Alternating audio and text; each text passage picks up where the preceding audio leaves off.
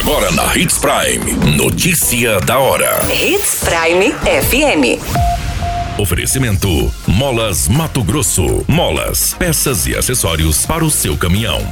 Notícia da hora. Mais de 2 mil animais são vacinados contra a raiva em ações itinerantes no município de Sinop. O governo de Mato Grosso altera para 60 dias a validade das certidões negativas de débito. Tio é preso por estupro contra a sobrinha de 12 anos. Notícia da hora. O seu boletim informativo. Mais de 2,7 mil animais, entre cães e gatos, foram imunizados contra a raiva animal desde que a campanha de vacinação itinerante iniciou. Mais da metade dos vacinados corresponde a cães. Já os gatos somam 611. Neste trabalho itinerante, 11 bairros já receberam os servidores da secretaria, que visitam cada residência para realizar o trabalho. Nesta semana, a campanha segue em três localidades: Bairro Boa Vista, Portinari e São Lucas.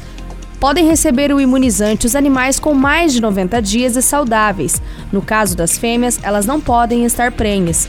Neste ano, a meta é imunizar 23,5 mil cães e gatos.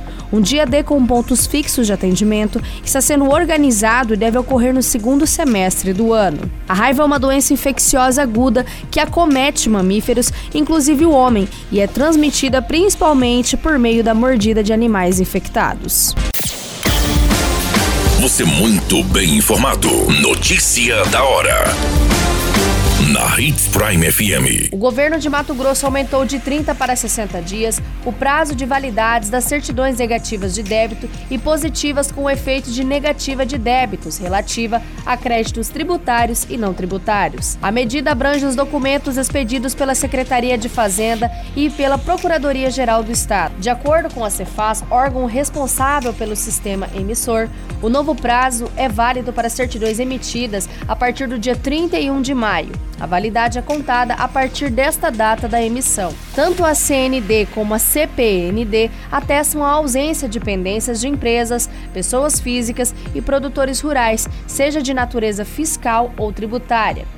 Normalmente, as certidões são exigidas, por exemplo, em processos de licitação e concorrências públicas, para operações com diferimento tributário ou para a empresa obter e fluir os benefícios fiscais concedidos pelo governo. A CND é emitida quando não há pendências relativas a débitos referentes a tributos ou contribuições estaduais, inscritos ou não em dívida ativa, ou não há irregularidades verificadas no cumprimento das obrigações tributárias.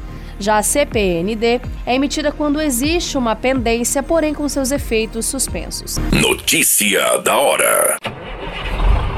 Molas, peças e acessórios para seu caminhão é com a Molas Mato Grosso. O melhor atendimento, entrega rápida e as melhores marcas você encontra aqui. Atendemos atacado e varejo. Ligue 3515 9853.